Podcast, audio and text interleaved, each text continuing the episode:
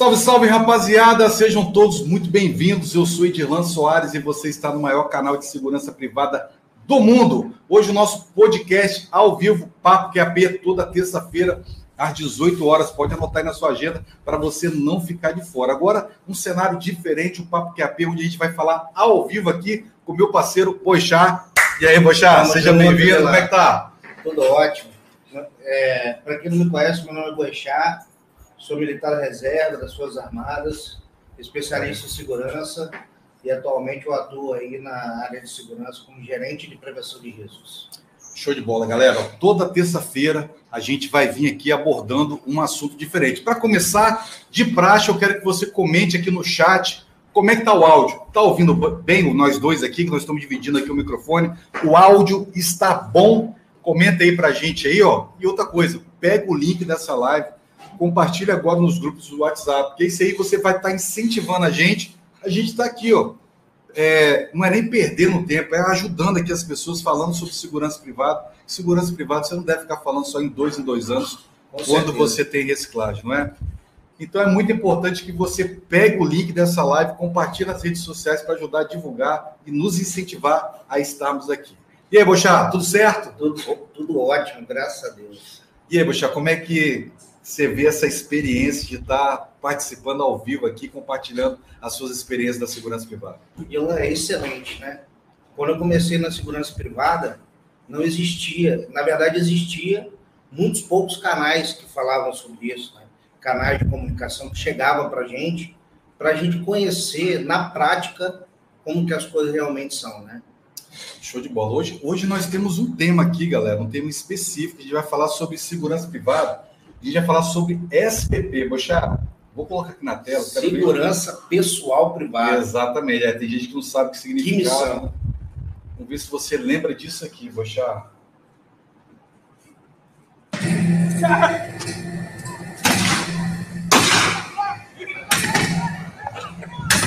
Toma! Quando o B mexe. Pessoal, eu vou. O Bochá vai comentar sobre esse vídeo aqui, mas se você ainda não conhece, entra lá no nosso canal do YouTube, pesquise lá sobre segurança pessoal privada e coloca Vigilante QAP, que vai aparecer os vídeos. Esse aqui já é o vídeo 2, onde eu falo sobre segurança pessoal privada, que eu acho que é uma profissão de alto risco, porque geralmente o segurança pessoal privada, ele não sabe para onde ele vai. Verdade. Ele está na empresa, de repente fechou um contrato lá e. Equipar e partir, né? Equipar e partir.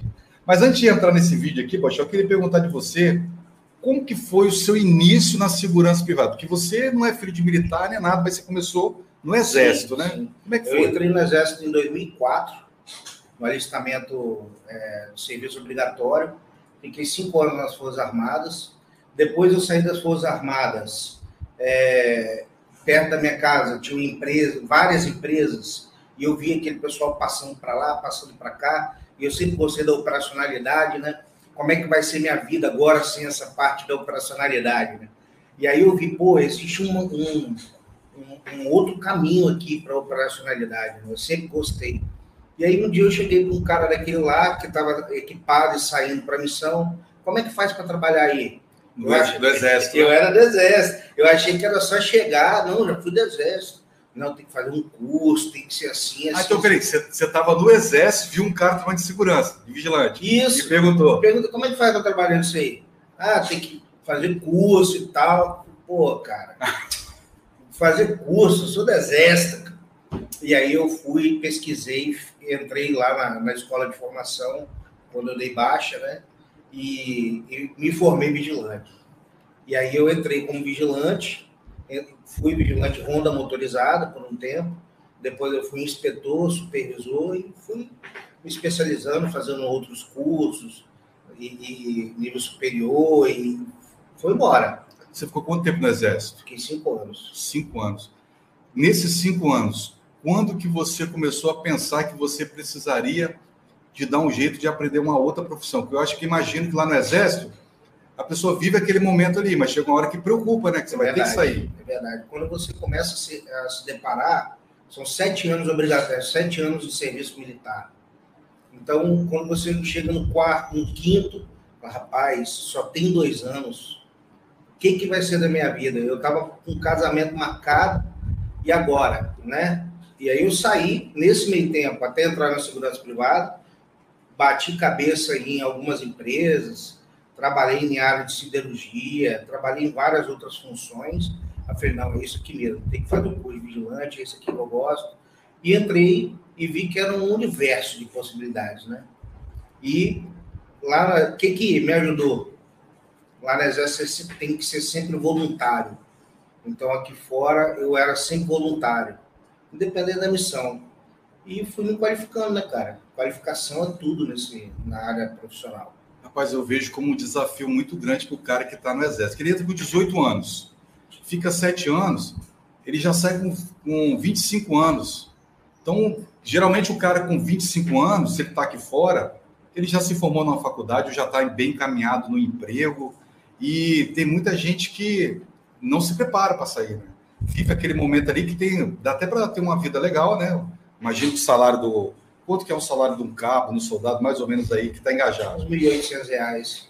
1.800 reais. O mercado aqui fora, assim, é difícil você falar se está bom, se está ruim. É. Mas um cara que não tem profissão, ele já está tranquilo, tem o é. emprego dele. Aí quando ele sai, ele tem que começar do zero. É a falsa sensação de estabilidade. O pessoal, o mesmo pessoal que passa por isso aí é o pessoal da Sejus. Designações temporárias, né? Sejus, IAS, quando tinha o contrato aí no Estado. Então, é, a segurança privada é algo perene, é, é algo que veio para ficar, é o que realmente é, tampa o buraco ali do, da, da ineficiência do Estado, né? E, e é uma realidade. Hoje, a gente, como segurança privada, está inserido em todos os processos produtivos que você possa imaginar. Tudo tem a ver com segurança. Sim. E segurança pessoal protege vidas, né? Quem é que contrata segurança pessoal, Adilano? Quem teme pela sua vida. Aí que está o diferencial da segurança pessoal. Ele vai proteger qual patrimônio? Qual que é o maior patrimônio? a vida. A vida, a família, né? A família, a vida, é, a integridade física. É complicado. Eu te conheci, Bocha. Foi nesse. devido a esse serviço de segurança privada. Nosso começo não foi muito bom, foi meio conturbado ali, né, cara? Um pouco arreado. Como é que foi o começo? Conta pra galera aí, como é que era? Como é que é, a gente se conheceu? Trabalhava na empresa, que eu era supervisor operacional, e primeiro deram o curso de segurança pessoal para os supervisores, e o vigilante, ele trabalhava, o Edilano trabalhava no setor de escolta, que era responsável por pagar o armamento para quem ia sair em missão. Já entregava para as equipes de escolta, ele entregaria para a equipe de segurança pessoal também. Tinha uma parte na empresa que entregava, cautelava, caixão de areia, procedimento de segurança, tudo e o Edirlan era vigilante plantonista lá. Cheguei, supervisor, com pressa, saindo da escala, meti a mão na pistola, Edirlan, só um minutinho, supervisor. Não é assim não que não é assim não que as coisas acontecem aqui. Por gentileza, dê a volta por fora, e pegue lá pela escotilha. Eu olhei, caraca, bicho, que vigilante atirado. Mas eu reconheci que nada mais, nada menos, você estava cumprindo o procedimento. procedimento. E com o passar do tempo, é, fica, ficou provado que era importante o cumprimento desse procedimento. Né? Aconteceram alguns acidentes por negligência de colegas que manuseavam a arma de forma errada. Então ele estava certíssimo. O procedimento é uma coisa chata de se fazer, mas porém é um mal necessário.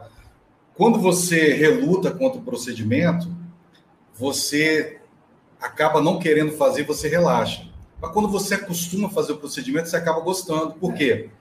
É um respaldo que você tem, né? É um jeito de você evitar acidentes também. Cara, eu vi várias vezes pessoas manuseando pistola e escopeta, elas dispararem. Exatamente, pode ter uma falha na arma, uma Exato. falha e eu vi disparar na caixa de areia. E já ouvi falar também que teve um caso na escolta que ficou muito conhecido entre os escolteiros de ter disparado dentro do carro. vigilante estava atrás, o da frente estava dirigindo, preocupado em dirigir, o outro, acho que estava querendo gastar o tempo, começou a punhetar a 12, mexendo, mexendo, de repente deu um tiro. Bum! Um carro em movimento. O carro estava tava no. Tava um engarrafamento no rio. O, eles contando o caso, disse que atirou, atravessou o fundo, pegou no carro da frente, o carro da frente fez aqui, ó. Deu uma balançadinha. E eles começaram a costurar o trânsito, costurar, costurar, costurar, costurar. E o carro veio atrás. fugir daquela situação. Fugir, e o carro que. Só piorou a situação. Só piorou, porque o carro que recebeu o tiro, ele foi atrás. E chegou lá, não sei se o cara era delegado ou se ele era advogado. Eu sei que deu um pepino grande pro cara. Então, assim, a 12, escopeta, pistola, elas são muito sensíveis. São armamentos que você tem que ter um cuidado maior do que o outro. Então, o melhor lugar de você mexer é na caixa de areia. O procedimento, ele nos coloca em segurança, né? Ele foi criado porque algum problema aconteceu e ele fala pro, é pró, é antes das coisas acontecerem. Então, nos coloca em segurança. Quando a gente negligencia isso, é tragédia anunciada, né, cara? Poxa, com que você trabalha hoje? Eu trabalho na área de gerenciamento de risco. Eu sou gestor de uma empresa é, na área de segurança patrimonial. Eu sou gestor de contrato de segurança, né? E, e é isso, cara. Trabalho lidando com vigilante patrimonial, trabalho com, com agentes de prevenção de risco. Então, tem todo tipo de ocorrência lá onde eu trabalho. No caso, é, hoje você é o cliente, né? Hoje eu sou o cliente, estou como cliente, né? Sim. Mas tem clientes internos e tem parceiros. É, todo mundo vai ter um cliente, né? Todo mundo tem cliente. Tem o cliente. patrão, tem o Na cliente. verdade, tem clientes internos e externos. Sim. Todo mundo é meu cliente. Na verdade, quando a gente trabalha com segurança, todo mundo é nosso cliente. Sim. Porque a gente vende sentimento, né? É, o sentimento, a segurança é um sentimento, né? Você não pode pegar ela, não é tangível, né? Poxa, o que que despertou, cara, você fazer o SPP? O que que despertou? Segurança pessoal patrimonial. Então, cara, quando eu olhava segurança pessoal, pistola, a realidade da segurança privada lá naquela época era em cinco tiros, né? Pô, só posso estar dentro do posto, fardado, pô, segurança pessoal saía a paisana e de pistola na cintura. Saía com empresários e tal. Então eu vi uma possibilidade de mais operacionalidade. Aquilo me encantou. Mais responsabilidade. Né? E mais que a Rio também. Né? É, a gente sabe que a formação não é as melhores. Na verdade, são assuntos abordados em segurança patrimonial ali, é, um pouco mais à frente, mas que não te dá embasamento nenhum. Como diz o tio Ben, né? Quanto mais poderes, mais responsabilidade.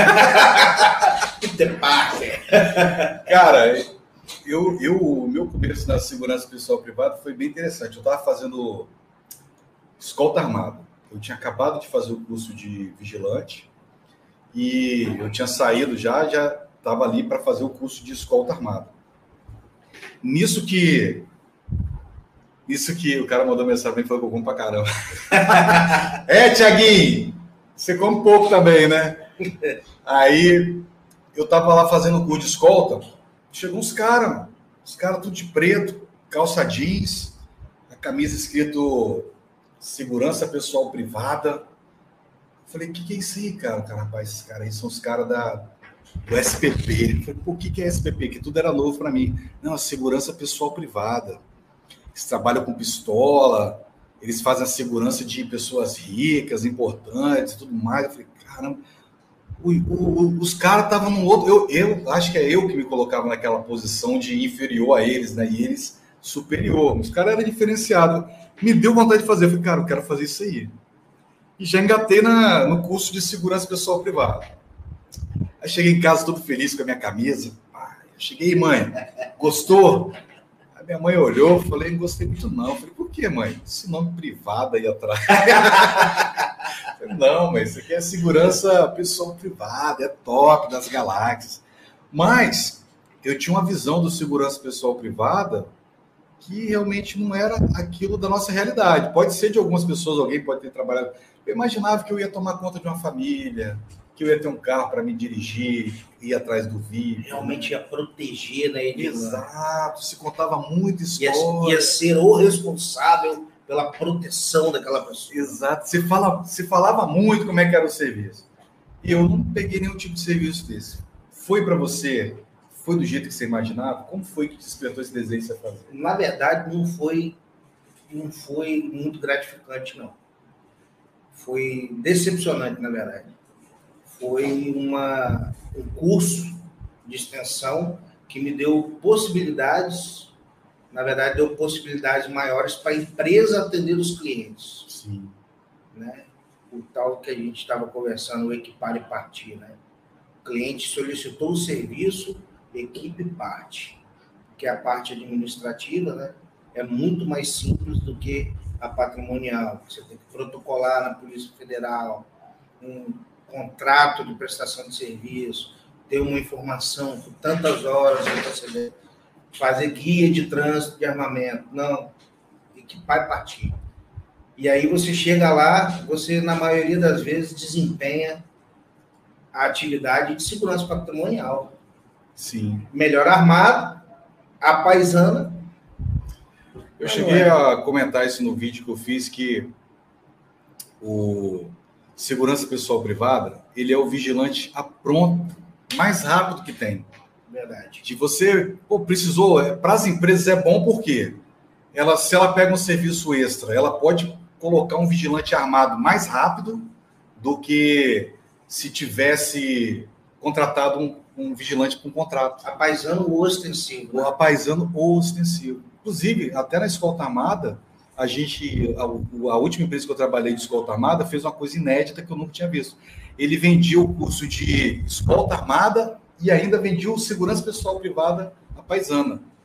Se era segurança pessoal privada, eu não sei. Se o cara é paisana, talvez ele estava fazendo errado. de escolta, Nenhuma viatura à parte. a parte seguindo a equipe. Seguindo. Então, assim, é, é um serviço que você consegue colocar mais rápido, né? Para Às vezes não compensa o cara gerar um contrato. Às vezes o cara precisa uma vez por mês, duas vezes por mês, que era aquele caso que você fazia, né? Como é que era aquela missão que você fazia lá na roça? Lá? Nossa, cara, que missão boca podre. É, Edilan, a 35 quilômetros da Serra, Serra Espírito Santo. Detalhe, era sempre depois do plantão, né?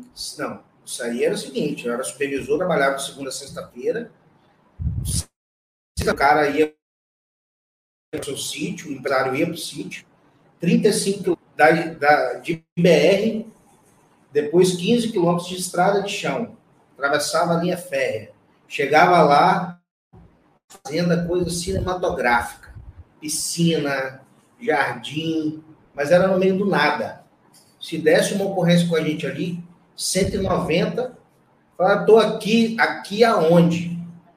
Se o cara, se eu tomasse um tiro, SAMU, esquece. Era na fazenda, Se né? acabasse a munição, esquece. E, e fazenda dá essa impressão que é tudo é tranquilo, né? Não, Era tranquilo lá, Baixão? não, não era, porque quem, quem conhece a Serra sabe que é um município muito violento e, e fazia divisa com a Serra, faz divisa com a Serra, essa fazenda, e eu tive três situações de alto risco lá. E muitos colegas que fizeram essa missão também relataram também outras ocorrências. Agora, tinha colega seu que ia lá e ficava de boa, né? Ah, meu amigo. Isso aí é lógico, né? O cara que é o cara que negligenciava o procedimento, né, cara? Rapaz, e parece que as coisas acabam dando certo para esses caras, aquele negócio quem caga vence. porque você tira o plantão todo tenso ali, preocupado que alguma coisa pode acontecer, e às vezes acontece, e com o cara não acontece nada. Rapaz, contar isso aqui. Só não vou dar o nome. Sim. Eu era 12 por 36 à noite e o cara era 12 por 36 no outro plantão, os dois eram supervisor. Ele implantou o posto e levou a chave embora. No outro dia assumiu o plantão. Cadê a chave do posto? Tá com o cara. Onde que tá o cara? No cliente, lá nessa fazenda fazendo segurança pessoal. E tenta contato nada, tenta contato nada, e o cara não atende, o cara não atende. Falei, pô, cara, vou ter que ir lá, né, cara? O cara tá lá, tá de plantão. Você lá. preocupado que tinha acontecido alguma coisa com ele. Preocupado que poderia ter acontecido alguma coisa. Preocupado que o vigilante não conseguiu entrar no posto. Se o coordenador visse essa situação, eu estava tentando ajudar ele e ajudar a empresa. Imagina. Quando eu cheguei no posto, rodei o posto inteiro. Na cerca tem uma garagem, do lado da garagem tinha um coxo de cimento. É que botava sal? Onde o boi come sal. O cara tava dentro do coxo, cara, dormindo dentro do saco de dormir. Meu Deus. Eu falei, rapaz, cidadão, levanta, você tá ficando maluco, rapaz. Você conhece esse posto, esse posto aqui é RU. Não, tá tranquilo, pega aqui a chave da moto, pega lá no baú, a chave do posto tá lá. Meu Nem. Do lugar se mexeu.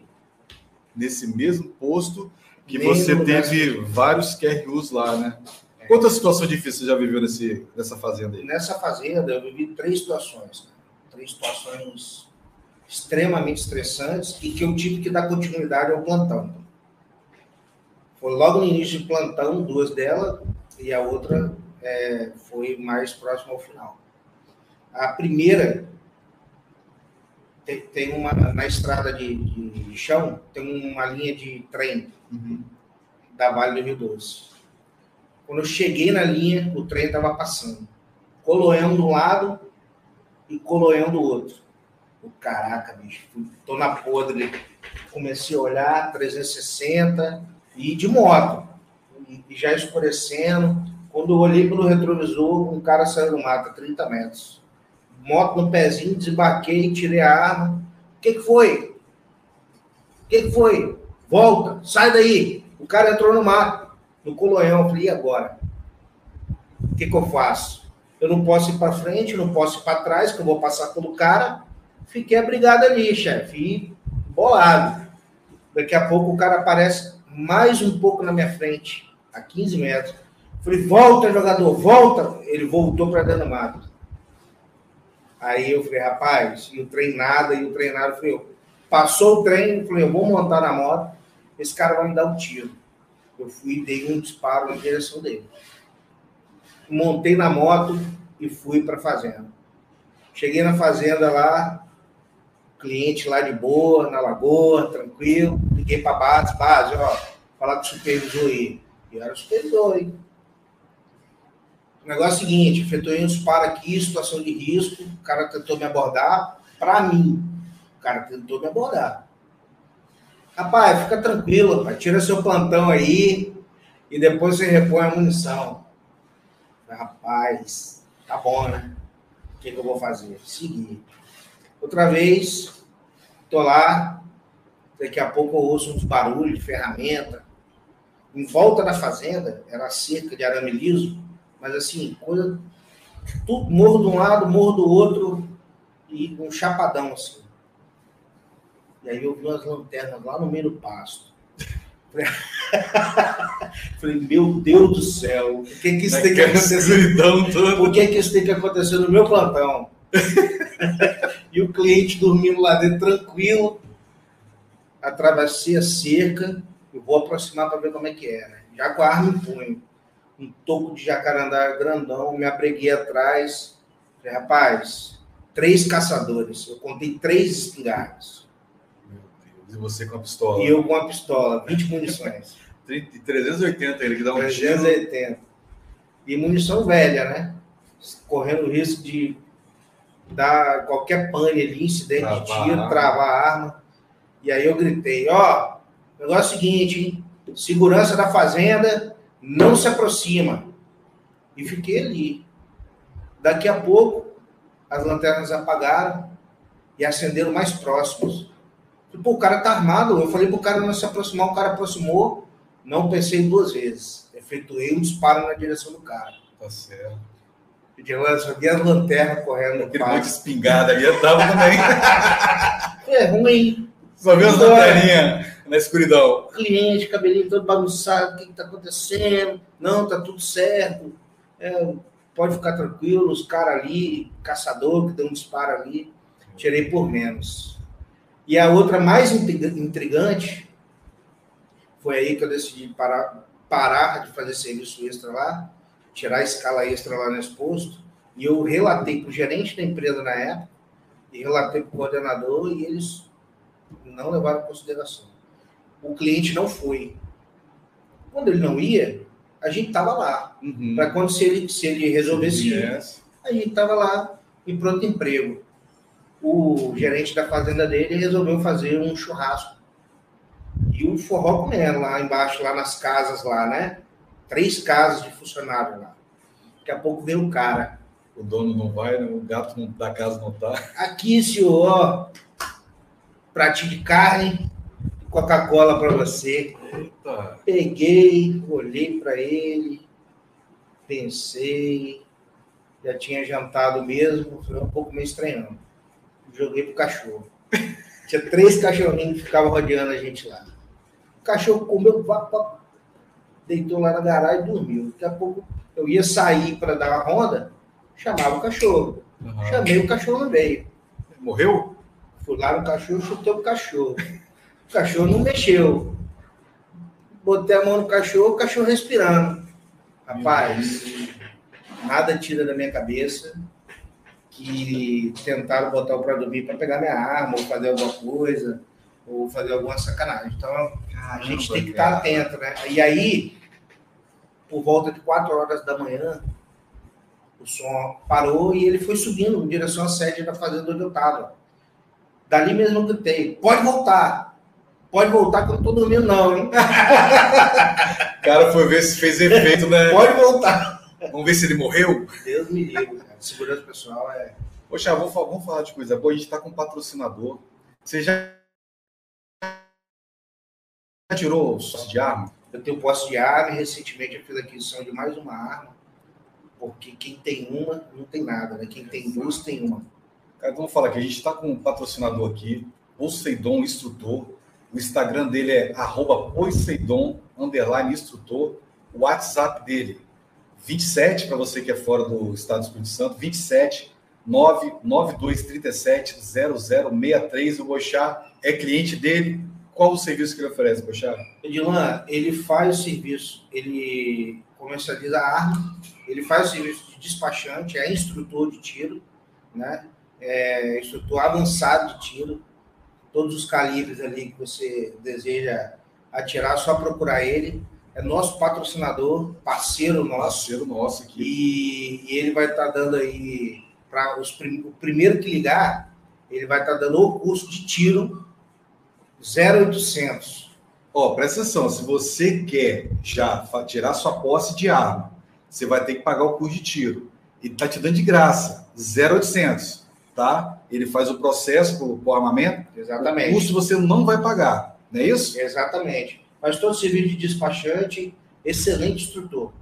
Então entre em contato no WhatsApp dele, adiciona ele aí no seu Instagram. Se você tem interesse, quer saber mais como é que faz para você ter sua posse de arma, não é difícil, tá? É tranquilo para você que trabalha de vigilante. O porte de arma é mais complicado, mas tudo começa pela posse. Exatamente. Né? Então, você tem que tirar sua posse, você já vai ganhar esse curso aí gratuito para você que está participando da live, o primeiro que entrar em contato, não é isso? Exatamente. Tem mais alguma coisa?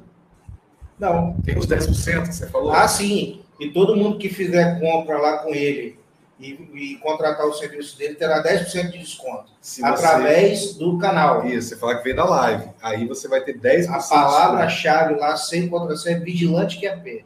Fechou? Então entra lá, ó, entra em contato. Você quer saber mais como tirar sua posse de arma? Ele faz tudo para você, fez o processo do Boixá, vai fazer para você. O primeiro que entrar em contato, fechar com ele, já vai ganhar de graça aí o curso de tiro que é obrigatório. Beleza? Poxa, tem uma pergunta aqui. Vamos às perguntas. Pessoal, daqui a pouco eu vou abrir para perguntas, tá? Tem uma pergunta aqui, ó. O, o Marcos de Oliveira Está na tela aí, está perguntando. Boixá, qual a característica imprescindível para ser um segurança pessoal?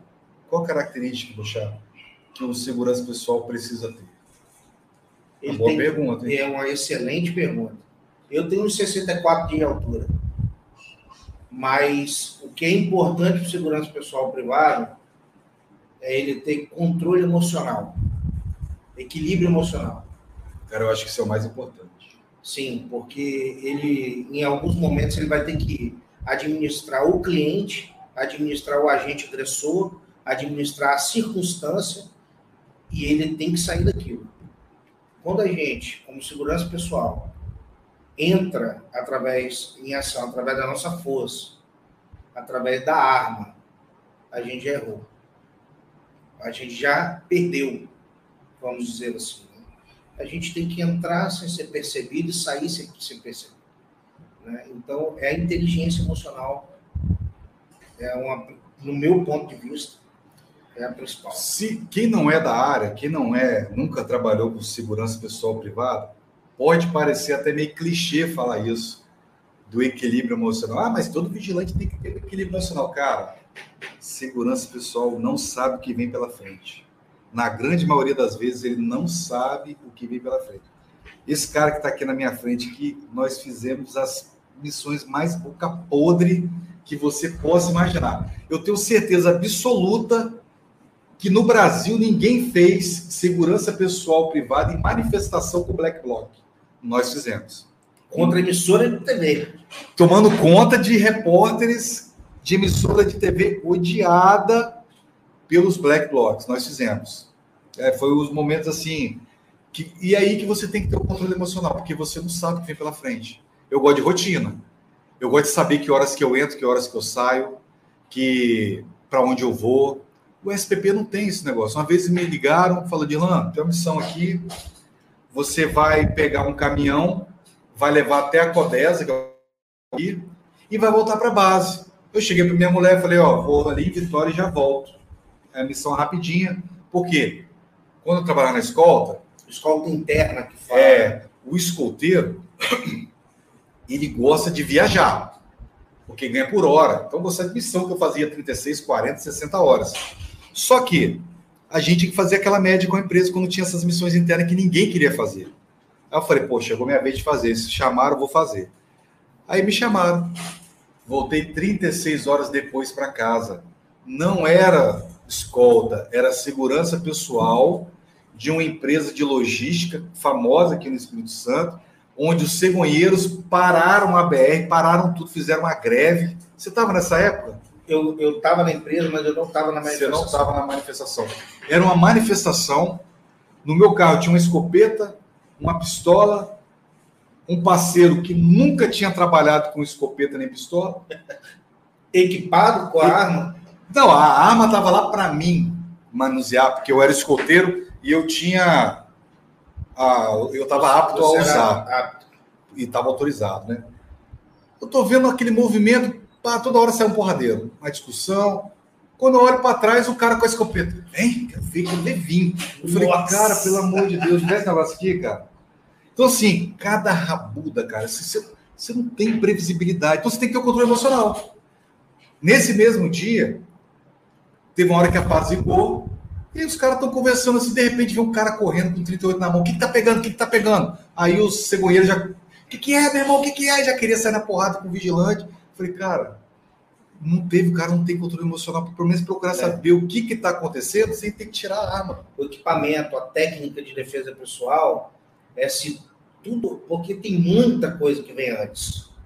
A preparação, o alinhamento, né? O porquê que o cliente está contratando aquele serviço.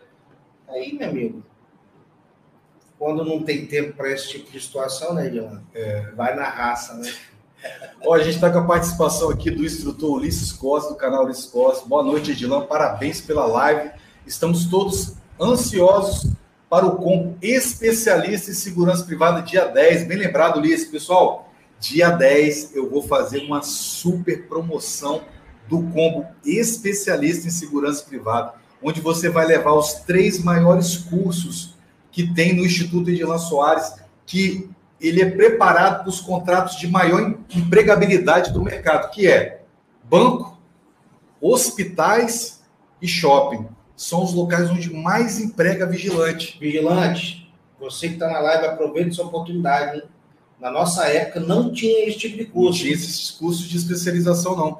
Então, se você quer participar dessa promoção e adquirir o seu combo especialista em segurança privada, você só vai ter oportunidade no grupo VIP que está na descrição dessa live aqui. Você vai pegar na descrição, tem um link lá, Grupo VIP, especialista em segurança privada. Você vai entrar nesse Grupo VIP, que é as pessoas que estão no Grupo VIP que vão participar. Você não vai me ver eu divulgando aqui no YouTube, é, no Instagram, lugar nenhum você vai ver eu falando, tá aqui o link da promoção. Não, a promoção é para quem está lá. Sabe por quê, Bochá? Não é para muita gente. Porque eu prezo pela minha qualidade no ensino. Eu não quero ter um monte de aluno que a promoção vai ser fantástica. Um preço muito abaixo que você pode imaginar. Todo mundo que me conhece sabe quando eu boto promoção para arregaçar. Se eu botar aberto e fizer uma super promoção, vai encher de aluno. Aí meu suporte não vai dar conta, que eu gosto de dar o suporte. Eu que gosto de tirar a dúvida do meu aluno. Então, não interessa para mim o dinheiro, interessa para mim a qualidade. Por quê? Se o cara se fizer o curso comigo e ele gostar, ele vai me indicar para outros. Verdade. Né? Então, essa promoção é para ajudar você a entrar ou voltar para esse mercado de trabalho. Então, não perca. O link está aqui na descrição.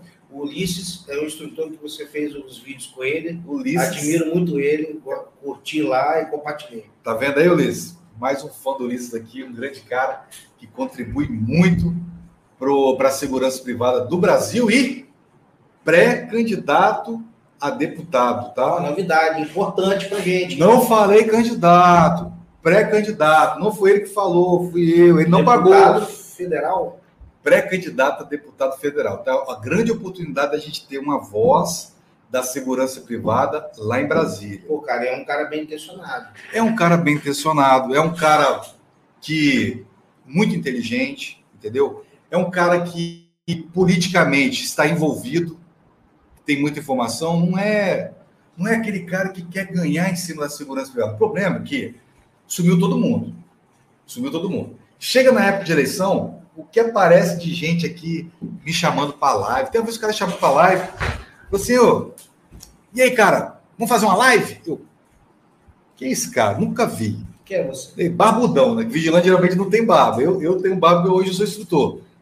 falei, que esse cara? Eu falei, não tô fazendo live não e tal, mas qual é o assunto? Não, porque eu sou fulano de tal, que eu sou candidato a tal, eu já fui vigia também. Eu falei, vigia? Nada contra os vigias. Vigias participam aqui, é segurança também.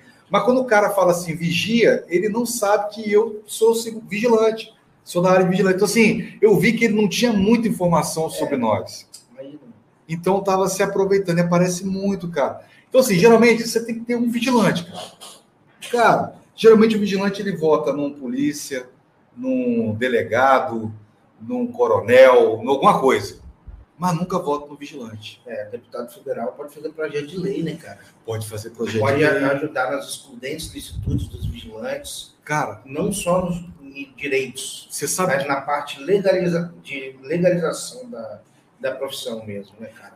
Eu acho que lá em Brasília falta um cara que mostra como que é porque não é difícil. Você imagina, o vigilante trabalha armado 12 horas, certo? 12 horas é o horário normal dele. Ele trabalha no banco ali, o dia todo armado. Se der um problema ali, ele pode atirar e defender aquelas pessoas ali. Quando ele sai e vai para casa, ele vai desarmado. É difícil de você convencer um deputado lá dentro que esse cara precisa ter o porte de arma dele. Ele já está apto. Então você ia lá para a fazenda, tomava conta lá do, do fazendeiro, dos boi dormindo, armado o tempo todo. Mas quando acabava o seu plantão, você não serve para andar armado. Gente, o que, que muda? Não faz sentido. Não né? faz sentido. A gente está vendo profissionais morrendo no meio do caminho, cara. Indo voltando para o trabalho, os caras estão morrendo. E esses caras poderiam contribuir com a sociedade, que são pessoas preparadas para poder saber usar a arma, porque são paramilitares, né? São pessoas que a legislação fala que a lei diz, né? A, a legislação mesmo fala que o, a segurança ela é um dever do Estado e responsabilidade de todos.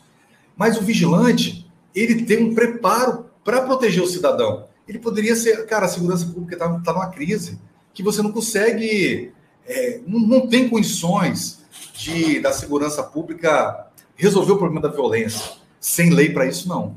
O vigilante seria um braço armado para poder ajudar Exatamente. Melhorar também o estatuto do vigilante, sair de quarta série para segundo grau completo, para dar um, uma melhorada nos profissionais e também incentivar a turma a estudar, a se preparar, né, moralizar a profissão perante a sociedade da forma que ela merece, né, cara?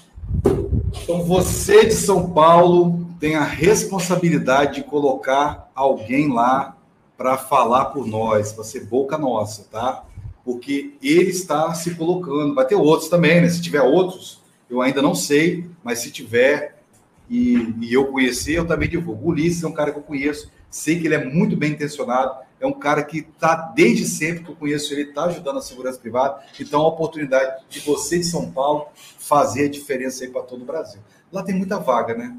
Você tem que ter muito voto para você ser deputado em São Paulo. É, cara, mas também tem muito vigilante lá. Tem muito vigilante. É hora do vigilante se juntar, cara, mostrar sua força. Você viu o tanto de vigilante que mandou mensagem na live do presidente? Verdade. Então, assim, se a, gente, se a gente se unir, não tem para ninguém. Poxa, você gostava de fazer SPP? Depende da SPP. Se é. A, aquela rotineira você gostava, você sabia para onde você sim, ia, que você ia para fazenda. Sim. Sabia como é que funcionava o posto e tal. Equipar e partir. Equipar e partir. Você, ó, ligou um cliente aí, pediu um SPP em tal lugar. Nossa, o que, que virá por aí? O que, que vai acontecer comigo? Qual que é o QRU que o cliente está esperando. O porquê que ele teme pela vida dele. Nada disso era falado. E esse SPP era tenso, Leandro. Cara, o que eu não gostava por causa disso, o SPP ele não tem rotina. Você não sabe. Geralmente a empresa ainda esconde de você. Né? Se falasse, ó, vamos pôr são 30 homens, não tem não tem quem te renda lá, não, cara. Você não tem, tem hora para ir, não tem hora para voltar. Hora para almoçar, não tem comida. Não. Cara, demoraram para levar o rango lá, eu já estava morrendo já. Enfim, eu não gostava. Eu não gostava. Escolta armada eu gostava. É, cara, escolta eu fiz pouco, fiz pouco, né? É, fiz mais interna. É, fiz, na verdade, eu só fiz escolta interna. Né? O, Os o... escolteiros davam o maior risco que eu corri de vida na, na minha vida, desde quando eu nasci, foi no SPP. Eu me lembro que quando a gente estava fazendo aquela segurança pessoal da manifestação que tinha. 2017. 2016 para 2017. É. 2016, não, 2016? 2014. 2014, era aquelas manifestações lá da Dilma lá. E teve uma hora que, vários momentos ali eu vi rios de vida, mas teve uma hora que de um lado era o paredão lá do, do Saldanha da Gama, que é um curva do Saldanha. Curva do Saldanha, que é um morrão, assim, um paredão que é um forte, que lá de cima ficavam os canhões, que é o Forte São João, né? Os canhões pegavam o mar, assim, do outro lado tinha um mar. E eu olhava aquele monte de black bloc, aquela manifestação, o repórter ali, a paisana, mas no meio, e eles descobriram que o cara era repórter, e os caras me chamando de P2. E eu falei, vai dar merda. Nem olhava... parece, pô. Cara, o segurança não tem jeito. Você ter. Eu fui com a camisa de Playboy, cristal grafite e tudo mais, de óculos escuro, mas o cara olha para o segurança, sabe que ele é segurança. Sabe. E teve uma hora o cara passou do meu lado e gritou: P2, filha da puta, e só correndo. Só que acho que eles ficavam com a dúvida e não vinham. Mas teve uma hora que eu vi o Fernandão, lembra do Fernandão? Gente Grandão, boa. gente boa. Cara, ele parecia aquele gigante do Game of Thrones, que os caras montavam nele. e, e nessa aí, todo mundo teve que largar os VIPs para auxiliar ele. Então, assim, foram momentos difíceis e, assim... Fora do controle. Fora do controle, porque você não sabe o que fazer. O que, que eu faço? São jovens, jovens, né? Os cara. Gente de tudo quanto é jeito ali. Filhinho de papai que tava ali quebrando tudo, quebrando vidraça. Muita de... gente sob efeito de álcool e droga. Álcool e droga. Se você. Você tinha que tomar muito cuidado com a atitude que você ia tomar. Tinha que ser inteligente, cara. Teve uma hora que jogaram papelzinho picado pra cima. Fingindo que eu era da galera, velho.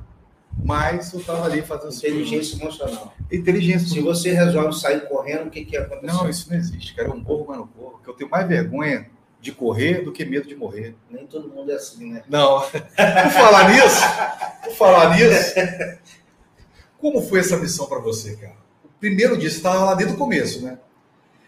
Para comer de conversa, essa missão, ela foi a nossa prova dos nove, que nós, nós éramos todos novos verdade, verdade. naquela função. Conta um pouco sobre isso, Rogério. É, mudança de gerência, fez o corpo de supervisão, algum, todo, praticamente todos tinham SPP, mas não tinha arma para todo mundo. Na verdade, a arma tinha, não tinha munição. Era só você e o Silvio que estavam. Eu e Silvio Atílio, grande amigo, um abraço para o Silvio. Um abraço, Silvão. E esse cara é guerreiro, tá? Sim. Corajoso, tá?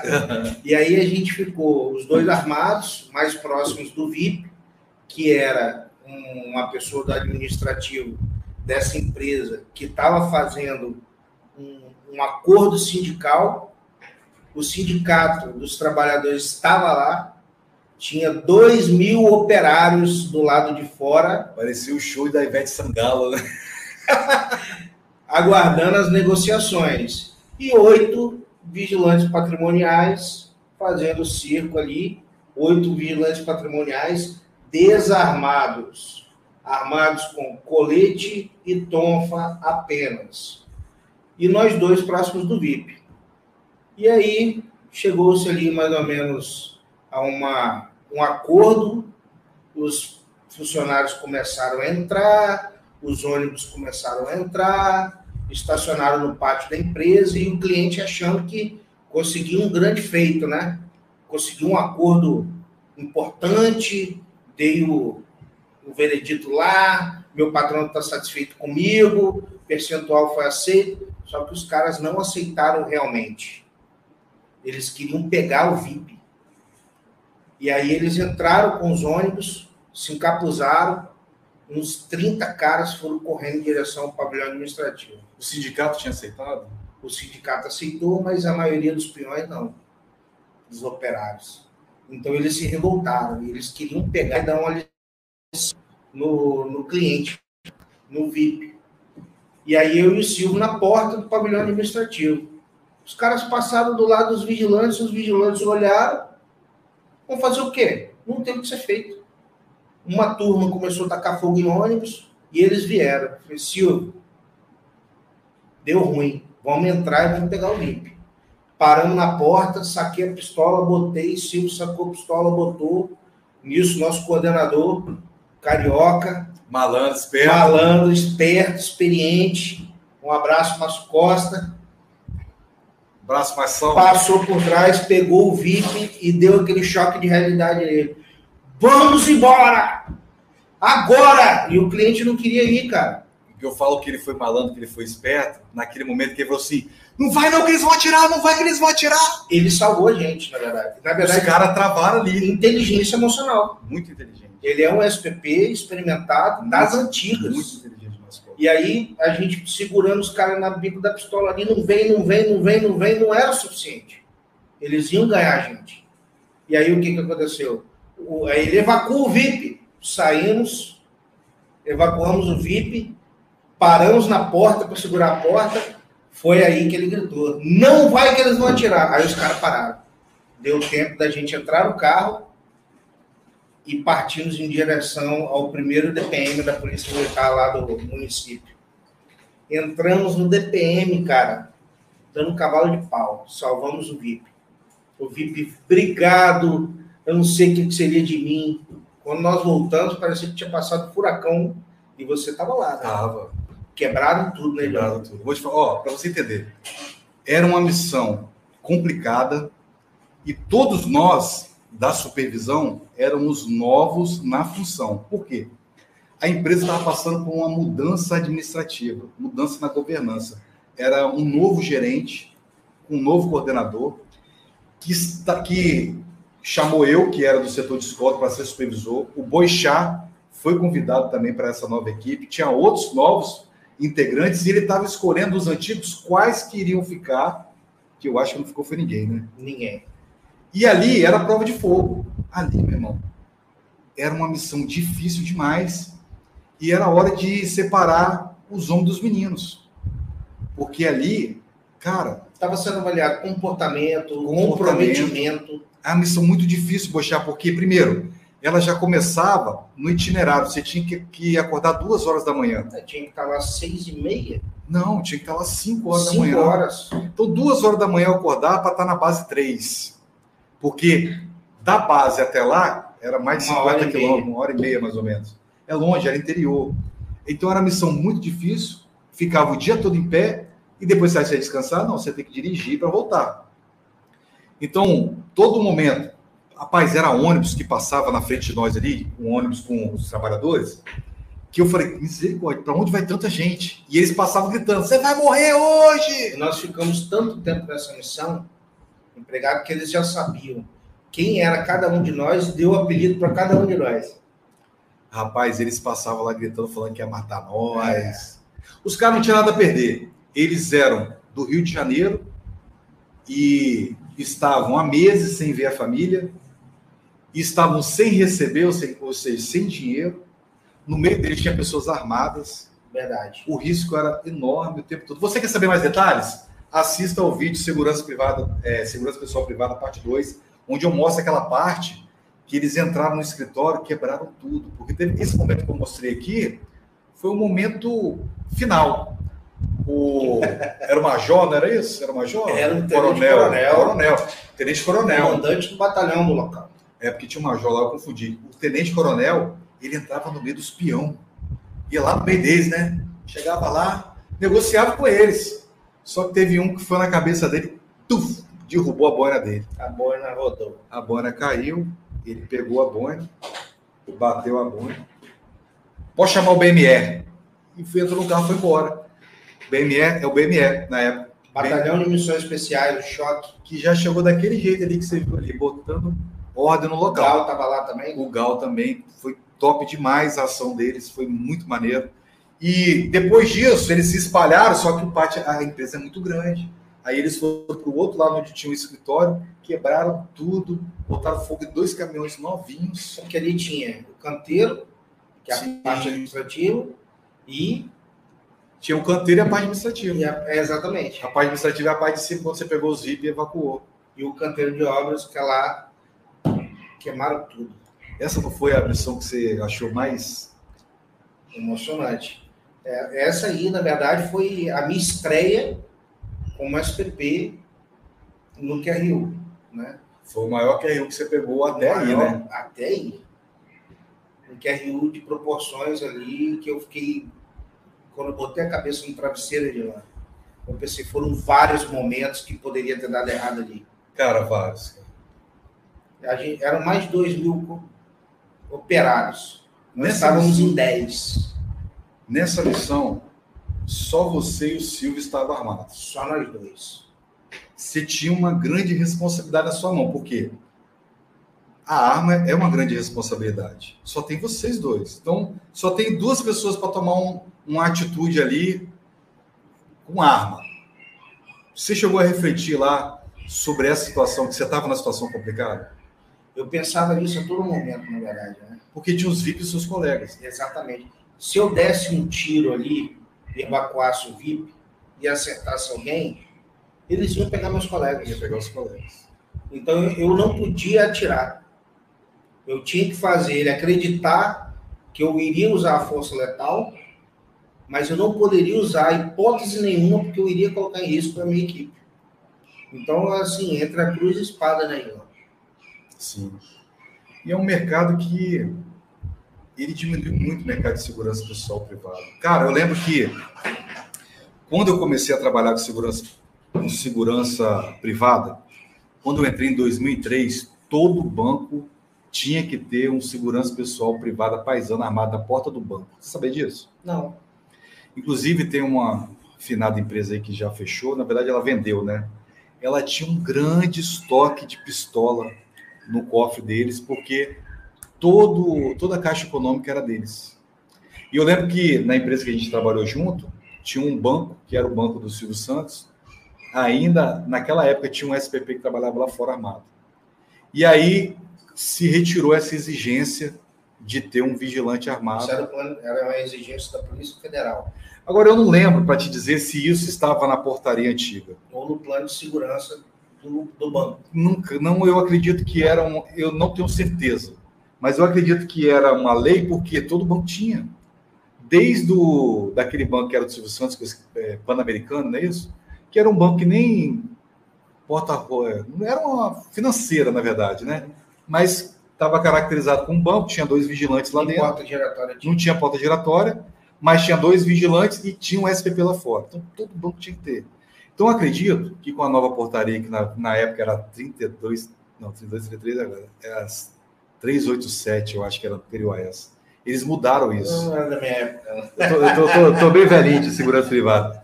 Então, nessa. Porque, cara, veja bem, o governo não é bobo, né? Se você bota segurança pessoal obrigatória, ele tem Banco do Brasil, que é estatal, Caixa Econômica Federal. Os estados, é, eles têm banco. Se eles, se eles querem cortar os custos, eles cortam, né? Então, um monte de empresa tomou ferro nisso aí, porque ficou cheio de cofre com pistola e não tinha mais serviço de segurança pessoal. Tanto que essa empresa que eu te falei, que eu não quero citar nomes, mas ela era a única na época que a escolta armada dela era de pistola. Você tem ideia de tanta pistola que eles tinham lá. E a gente fazia é, escolta armada de 38. É um, é um mercado que, que diminuiu muito. Mas você participou daquela, daquela segurança pessoal privada que teve numa invasão de terreno, na verdade, está protegendo um terreno que queria ser invadido. É, reintegração de posse, né? É, é, tranquilo, né, cara? Super tranquilo, super light, é, né? Mais ou menos. Barata boa, você tava nessa aí? Qual que você está falando? Eu falo essa aqui do Porto Canoa ali. Sim. Eu consegui sair fora daquela. Sim. Eles estavam precisando de mim na base. Sim. É um grande terreno onde o cara viajou para os Estados Unidos e ele gratuitamente doou um pedaço de terreno para o cara que morava ali para evitar um processo de uso capião. Doou. Só que um, um grilheiro de terra chegou para o cara, ó, vou construir um muro aí e tal, você vigia para mim, você já está mesmo e tal.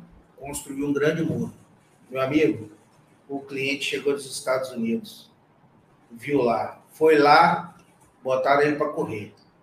Aí ele ligou para a empresa e falou: Ó, eu quero segurança pessoal. Aí o comercial foi lá olhar, falou: não dá não, aqui tem que ser vários seguranças pessoais. e aí contratou, é, foram três carros com quatro homens cada carro, e nós fomos lá com a máquina. Quebramos o muro e tal, mas deu muito problema, tá? É muito perigoso. O cara para estar com a arma ali. É cara que invade, né, cara? Geralmente isso eles, eles enfrentam a polícia, cara. Exatamente. Na verdade, quando vai sair em integração de posse, vai BME, eles enfrentam os caras, né, velho? É. A diferença de segurança pessoal para um policial, por exemplo, por que, que eu digo que tem que ser inteligência emocional? Se o policial sacar a arma e der errado, ele pede apoio e rapidamente chega várias viaturas. Cheio de gente lá. Se o segurança pessoal sacar a arma e der errado, é com ele mesmo. É isso aí. Vou parar aqui, dar uma parada aqui rápida para falar do nosso patrocinador, que já é conhecido da galera aqui, ó, Loja Vigilante QAP. Galera, Loja Vigilante QAP, uma loja feita exclusivamente para você que é vigilante. Inclusive, o Boixá é um grande cliente nosso.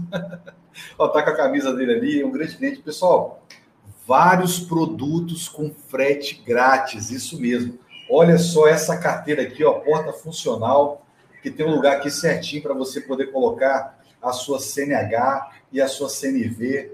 R$ reais frete grátis, você não paga o frete. Olha esse boné aqui, o boné Brasil, R$ reais, camuflado. Né? Ele vem com, com a bandeira do Brasil aqui na frente, aqui, ó. Muito você bonito. não paga o frete. O Bochá comprou dois bonés agora. Live que veio estarei de boné. É, show de bola. Ó, essa bolsa aqui operacional, cara, isso aqui é multifuncional para você trabalhar, para você colocar seu celular, sua carteira, não tem que carregar um monte de coisa no bolso. E depois você termina seu plantão, você pode colocar no seu cinto de passeio também com frete grátis. Camisa camuflada aqui com frete grátis, só R$ 49,90 com frete grátis, cara. Só o frete, se você fosse pagar, era 25 reais. O frete tá caro pra caramba, né? Então, vários produtos, vale a pena você entrar. Loja Vigilante Br Antes de continuar aqui, quero ver aqui o, alguns amigos aqui que estão participando. Rapaz, você é bem conhecida, Bochá. Queria mandar um abraço aí para a vigilante Kátia Silene. Opa. Foi a primeira vigilante a entrar na live. Vamos botar ela aqui? Vigilante aqui. Oh, padrão, altamente operacional. Kátia Silene, a primeira a chegar aqui, ó. Show de bola. Depois eu vou dar uma revirada aqui. Tem a participação aqui da dos VIP da segurança privada aí. Cadê? Ó, Ivanildo tá aqui, ó. Ivanildo Santos, parabéns, Guerreiro de Lã. Estamos juntos nessa mega promoção. Vigilantes Unidos do Brasil, show de bola. Temos aqui o Agésio Diógenes Costa. Opa, boa noite, Dilan. Meus cumprimentos a você, ao nosso amigo convidado. Show de bola o formato do podcast. Tamo junto. Ó, o Bochá não é convidado aqui, não. O Bochá vai estar aqui comigo toda terça-feira. Fez compromisso, tá, galera? Você que trabalha com ele aí, cobra ele, hein? Tá? A galera vai te cobrar, velho. Ó, você é conhecido, cara. A galera te conhece, querido. O cara mandou mensagem aqui, ó. Edmo, conhece? Edmo. Dois guerreiros bem-sucedidos falando da segurança, uma galera conhecida dos grupos do WhatsApp e outros das redes sociais, como telespectadores, show de bola. Deixa eu ver, tem mais aqui. Tem gente aqui. Cadê?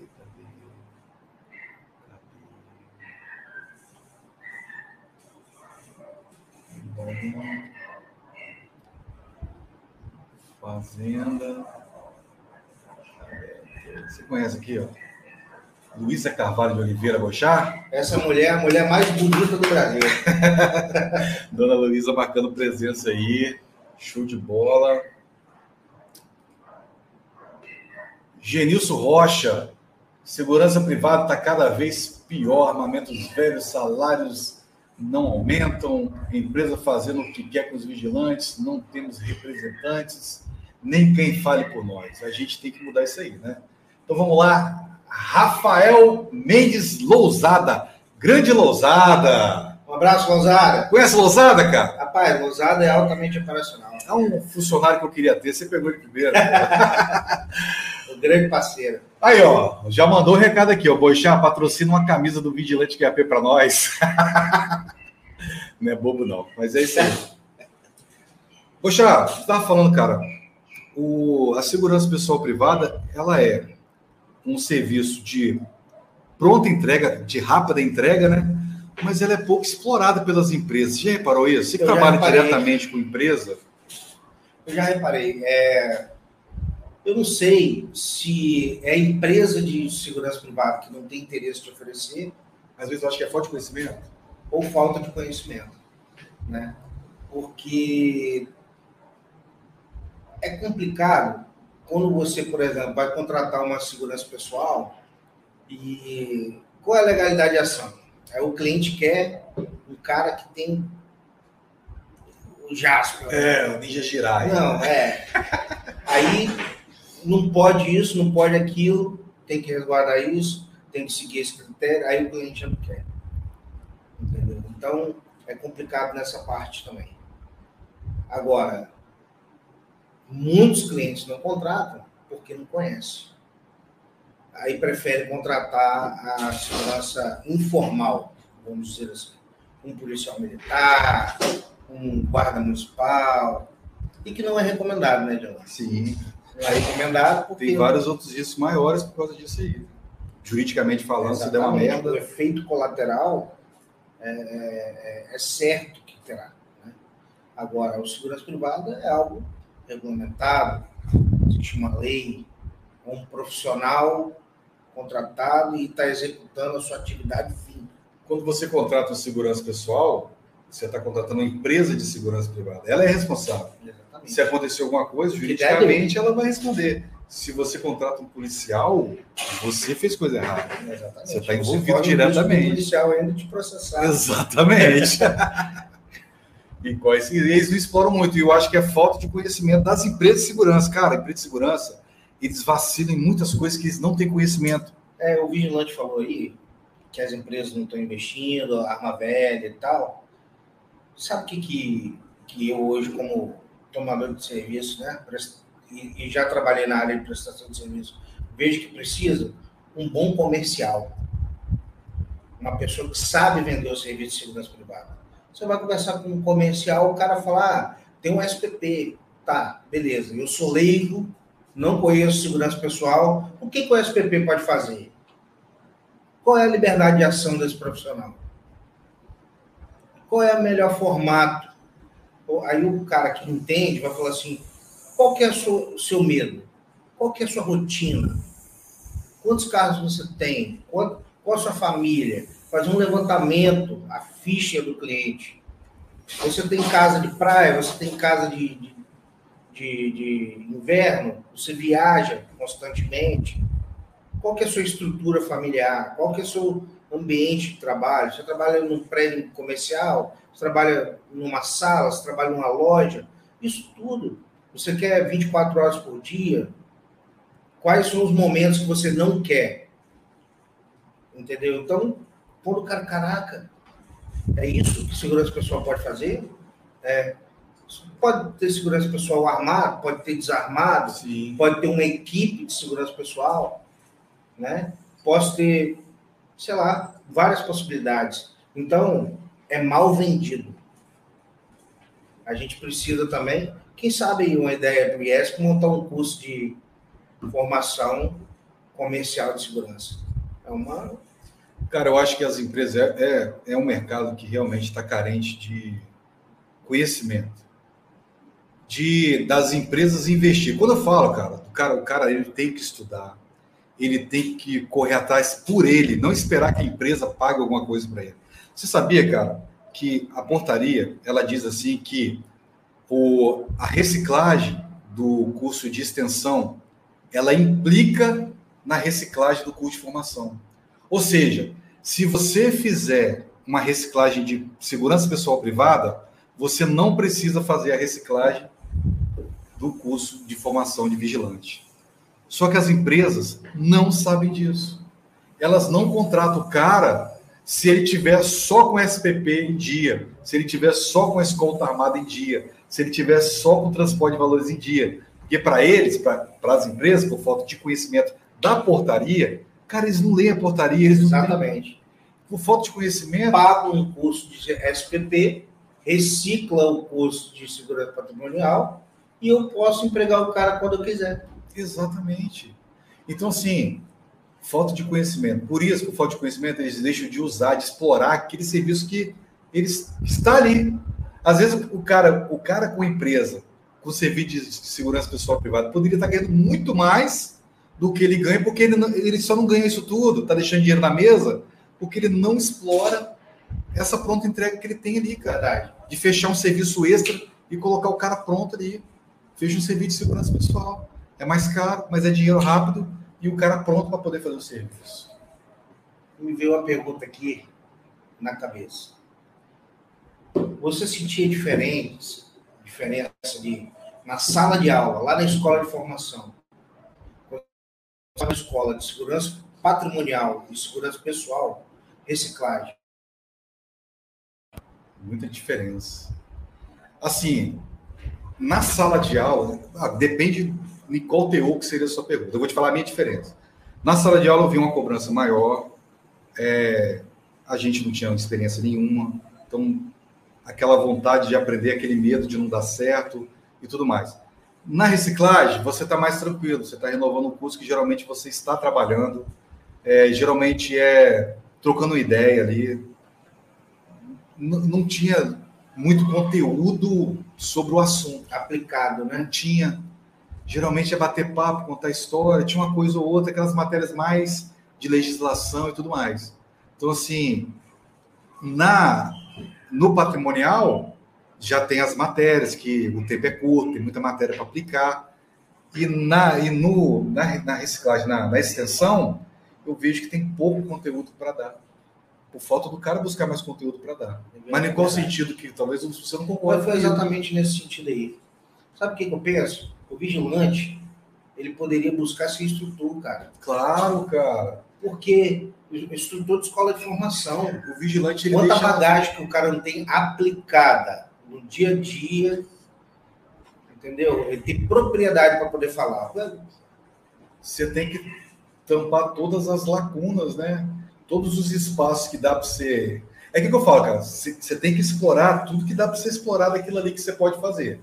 Se a empresa ela pode fazer o serviço de segurança pessoal privada, explore tudo que dá. Se você é profissional de segurança, explore tudo que dá para fazer como profissional de segurança. Vai ser supervisor, vai ser inspetor, vai ser coordenador, vai ser vigilante vai dar curso de formação, vai corre atrás, cara. Falar nisso, o vigilante ele tem que se especializar. Ficar sentado reclamando não adianta, né, Dylan? Cara, ó, eu não gosto de ouvir reclamação. Eu não tenho paciência para reclamação, sabe por quê? Porque é aquele negócio que vai dizer se o copo está meio cheio ou meio vazio, é o ponto de vista. Tem gente, cara, que acha, tem gente que sempre vai ter motivo para reclamar. E tem gente que, pelo mesmo motivo, vai sempre encontrar um motivo para agradecer. Então, assim, as coisas são muito difíceis. Às vezes a pessoa não consegue enxergar que aquilo que ele tem na mão hoje é muito bom, porque está na mão dele. Verdade. E se ele perder aquilo ali, pode fazer falta para ele, e aí ele vai dar valor naquilo ali. Verdade. Então, quando o cara reclama comigo, eu acho que todo mundo tem que ter o direito de reclamar, mas correr atrás. Eu não estou criticando que você não reclame. Eu estou falando que eu não gosto de reclamação. Na verdade, tem um, um, um gestor que eu me espelho muito, que ele fala o seguinte: é o sentimento de insatisfação positiva. Quando você está insatisfeito e leva isso para o lado positivo, te leva a se movimentar para melhorar, para buscar algo melhor. Né? Exatamente. Aquele negócio que fala assim também, né? O que não tem remédio, remediado está. Se você acha que não tem jeito, mano, tá na hora de você ir para outro lugar. Exatamente. Tá na hora. Se você acha que a área de segurança privada não vai ter jeito, você tá no lugar errado, cara. É, eu agradeço muito a Deus por isso, cara. Eu tive a oportunidade, não estava satisfeito no exército, saí. Fui para área de segurança privada, não estava satisfeito, trabalhei por alguns anos, não, saí. Montei um negócio, trabalhei muito tempo na área de segurança de eventos. Um abraço para o pessoal da área de segurança de eventos. Grandes guerreiros também, assim como a, a segurança patrimonial. Problema também. Guerreiros. e voltei para a área de prestação de serviço. Não estava satisfeito, saí de novo. Então, assim, o melhor momento, se você não está satisfeito com aquilo que você está executando, o melhor momento para procurar emprego é quando se está empregado. Exatamente. Peça conta. E, ao se voo, tente, né? Se qualifique, tente, busque, arrisque. Agora você ficar onde você está, reclamando, não fazendo nada para mudar o seu cenário, não vai resolver o problema, não. Cara, eu sempre falo isso com meus alunos. Eu falo o seguinte: quem estuda pode escolher. Por quê? O vigilante ele tem uma grande vantagem para ele, que é a escala, que na maioria das vezes, nem sempre, ele trabalha 12 por 36. Mas se ele não trabalha 12 por 36, ele vai trabalhar num horário que ele vai ter uma parte do dia livre. Então dá para ele estudar, dá para ele procurar um novo emprego. Então quando eu falo, cara, o cara que estuda, ele pode escolher, por quê? Ele faz uns cursos de especialização. Ele vai para um mercado que é um mercado gigantesco, mas com muitos profissionais pouco qualificados, que tem essa ideia de se qualificar. Ele se destaca, cara. Quando você pega um currículo, você pega dois, currículos na sua mão. Um tem curso básico de vigilante. Aí você pega o outro, curso básico de vigilante, curso de supervisor de segurança, curso de segurança de shopping, curso de segurança de hospitais. Cara, Aí você lembra que na sua empresa tem banco, tem hospital. Eu tenho certeza absoluta que existem pessoas muito melhor do que eu profissionalmente falando. Sempre vai ter alguém melhor do que a gente, cara. Absolutamente. Então, quando eu sou criticado, quando eu sou questionado, quando as pessoas falam mal, eu vou refletir sobre aquilo. Mas eu me esforcei para estar onde eu estou. Então, às vezes, existem pessoas que são muito melhores que a gente, mas que não. Não corre atrás. Não corre atrás. É. Tem gente que tem um dom, né? Mas o esforçado, ele ganha de quem que tem o um dom, quando quem tem o um dom não é esforçado. É isso que eu queria falar. Cara, se você não for esforçado, eu lembro que quando eu estava estudando para concurso público, cara, estudar para concurso público foi a melhor coisa que eu fiz na minha vida, uma das melhores, né? Por quê? Eu fiquei muito bom em direito, eu fiz vários vídeos aqui no canal falando sobre direito. Eu fiquei apaixonado pelo direito. E acabou que me levando a ser empresário.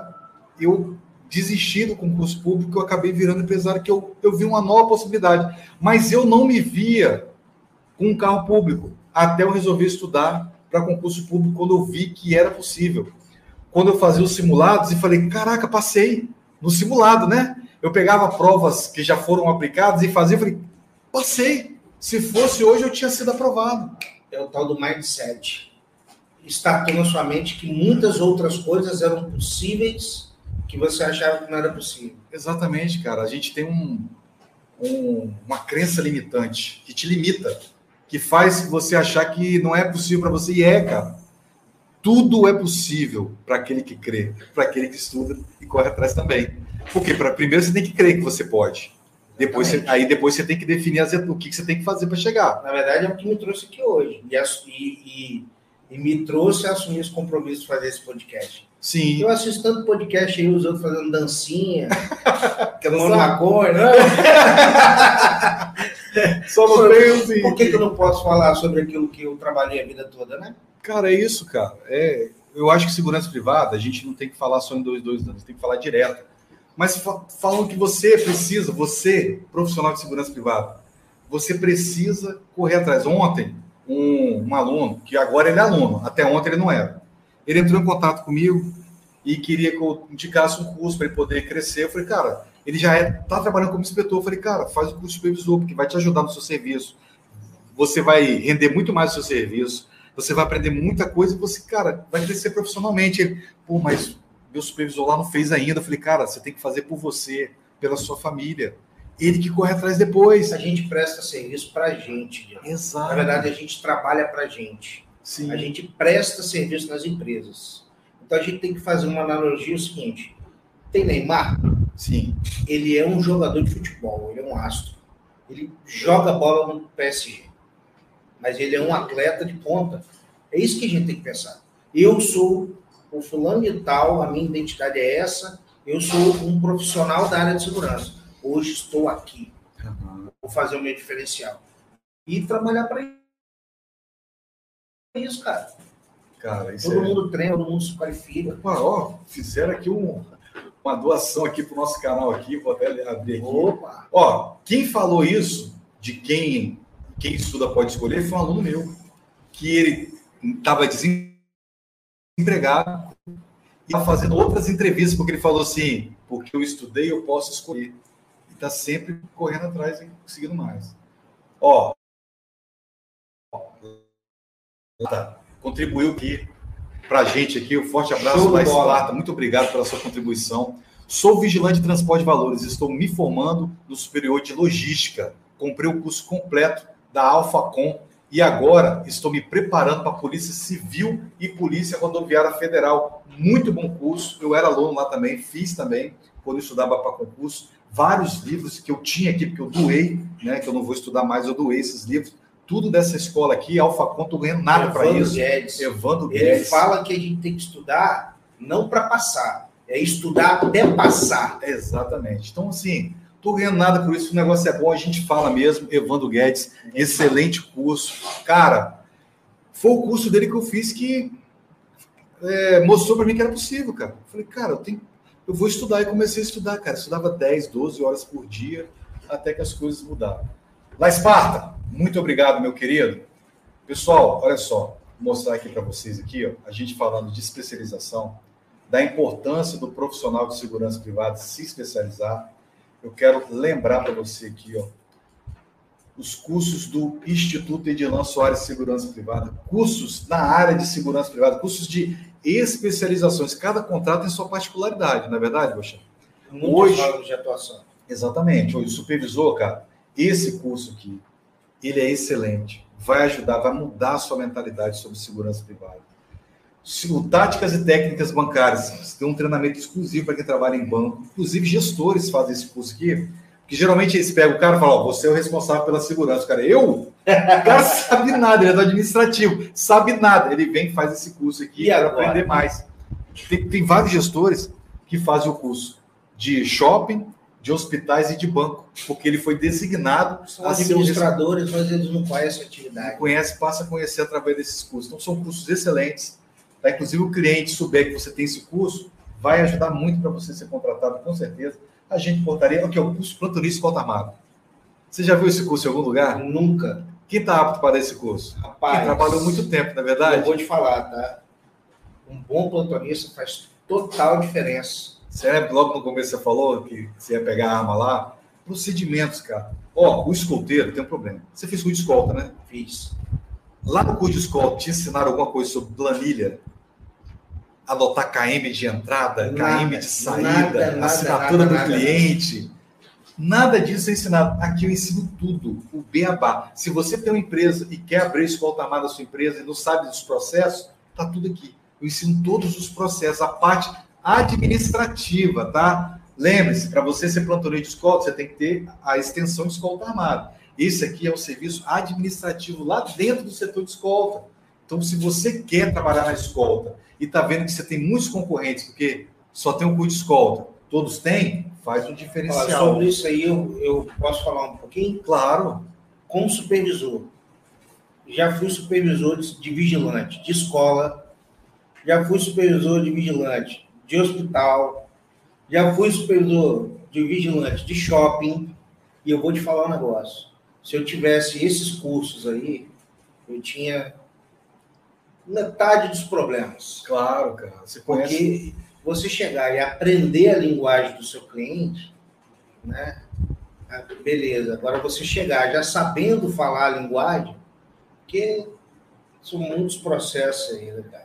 Então, se você quer fazer o curso aqui de escolta armada, de escolta armada, os cursos do IESP, tá aqui, o link está na descrição também. São vários cursos para você se especializar e ser um profissional ainda melhor para o mercado, dar aquela resposta para o mercado, falar, eu estou muito mais preparado do que o meu concorrente. São cursos baratos. Se você fosse fazer uma extensão, com o valor de uma extensão, você faz vários cursos desse aqui, tá bom? Gerenciamento de crise. Gerenciamento de crise. Você imagina você como supervisor, quantos problemas, quantos pepinos você tem que resolver?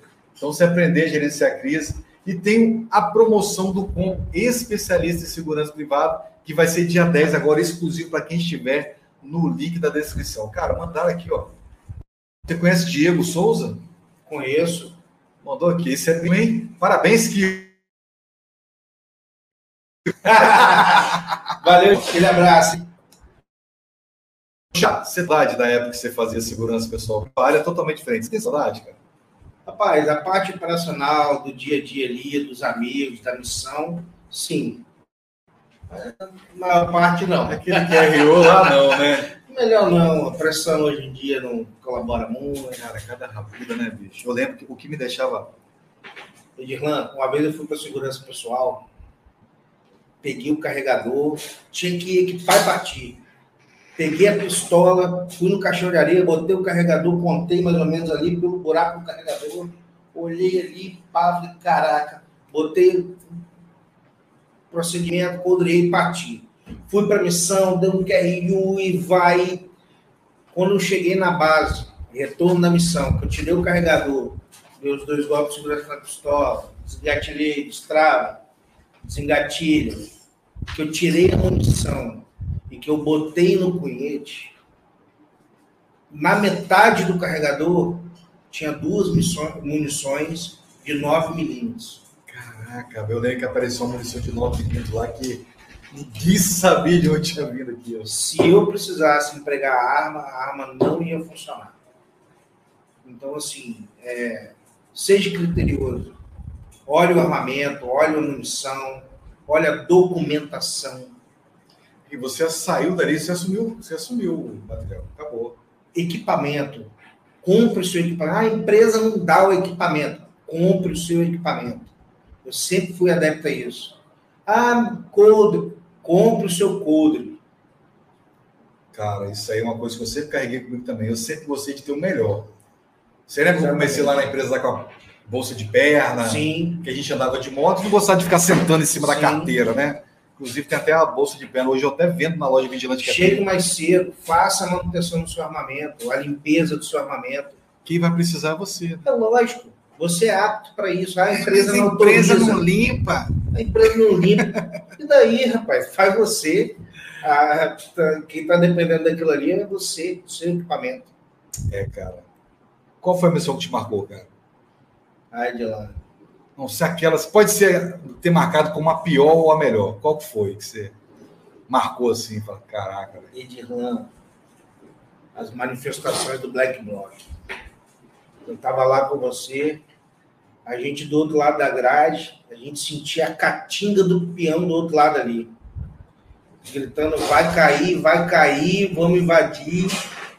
e repórter chegando, e repórter saindo, e a gente fazendo tanto a defesa do prédio da emissora de televisão, quanto fazendo a defesa dos repórteres que estavam fazendo a cobertura na rua. Então, hora a gente estava na cobertura na rua, hora a gente estava na emissora de televisão. E era muita gente. Era duas, três mil pessoas na porta, com faixa, e tacando pedra e, e balançando o portão. Rapaz, então, assim, essa foi a mais tensa. O que, que a gente queria fazer? Ia dar um tiro? Eu lembro, não vou citar o nome da emissora, nada, mas eu lembro que essa, essa missão era direto. Tinha manifestação direto. E o pessoal estava bravo com essa emissora. Eles queriam quebrar a emissora. E eu lembro que se dividiu as equipes de segurança. Falou: você vai fazer a SPP dos repórteres no meio da manifestação e vocês vão lá para a emissora. Eu estava na equipe da emissora. Falei, tô de boa. Tá Ledo engano. Não vou andar. Não vou andar, tô de boa. Eu estava lá. De repente, o Roncone mandou mensagem no meu WhatsApp. Não era o WhatsApp, acho que era o grupo que a gente tinha do Black, Blackberry. Blackberry. Eles falaram que vão passar aí.